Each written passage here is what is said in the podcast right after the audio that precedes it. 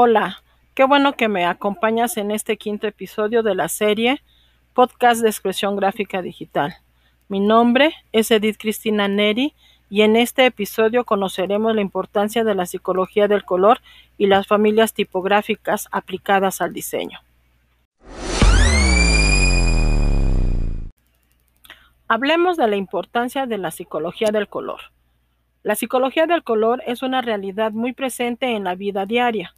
Basta con ir a un restaurante para descubrir que nada está ahí por casualidad y que todo está orientado a crear en nosotros esa atmósfera que nos incite a volver y hacer de ese lugar nuestro favorito. Esperanza, tranquilidad, paz, amor, pasión, odio, son sentimientos que bien podríamos expresar a través de colores y es que cada tonalidad nos transmite una sensación. El psicólogo y coach de imagen y psicología de color para la revista Vogue, Domingo Delgado, explica que cada tono influye en aspectos psicológicos distintos y dependiendo también de cómo los combines entre sí, influirán, influirán en el tipo de reacción que tenemos. Esas sensaciones nos predisponen a tener una actitud concreta que afecta nuestra forma de pensar. Si eres un emprendedor y siempre estás buscando la forma de encontrar una idea que despegue tan lejos como tu entusiasmo, es vital que antes de lanzar tu producto o marca al mercado, revises que estás dando la imagen correcta. La forma y el color del logo, los colores y la tipografía usada en tu sitio web, todo influye. Los colores influyen para alterar la percepción que los consumidores tenemos sobre los productos. Es decir, pensar que ciertas prendas de vestir nos hará sentir mejor con nosotros mismos y al mismo tiempo nos ayudará a alcanzar el éxito. O que ciertos alimentos son deliciosos aunque no tengamos idea de su sabor y olor. De forma automática, nuestro cerebro asocia sabores de acuerdo al color. Es un poco irónico como la mayoría de los individuos creen en el poder de los colores en el marketing, pero no en las emociones. Y en el día a día, cuando ser conscientes de ambos pueden traernos un gran beneficio.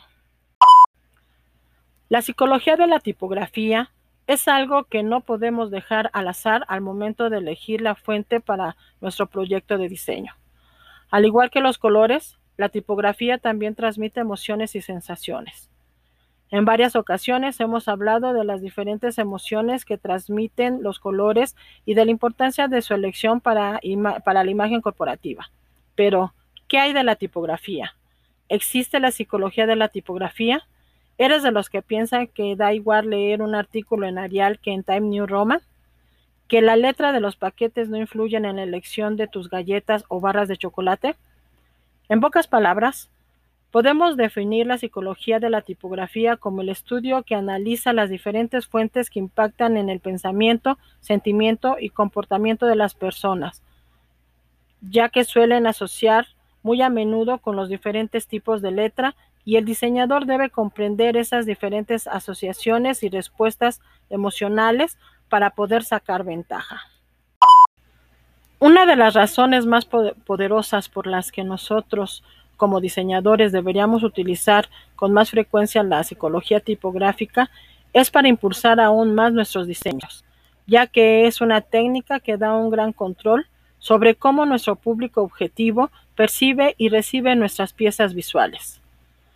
Por todo esto, debemos conocer y poner especial cuidado en la elección de la tipografía que vayamos a utilizar y es que no podremos usar el mismo tipo de fuente si queremos reflejar que nuestro proyecto es tradicional, que si queremos transmitir que es moderno.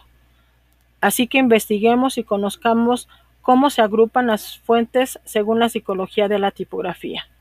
Les dejo en este apartado un link para que puedan investigar sobre la psicología de las familias tipográficas. Qué bueno que me has acompañado en este quinto episodio. No te pierdas el siguiente.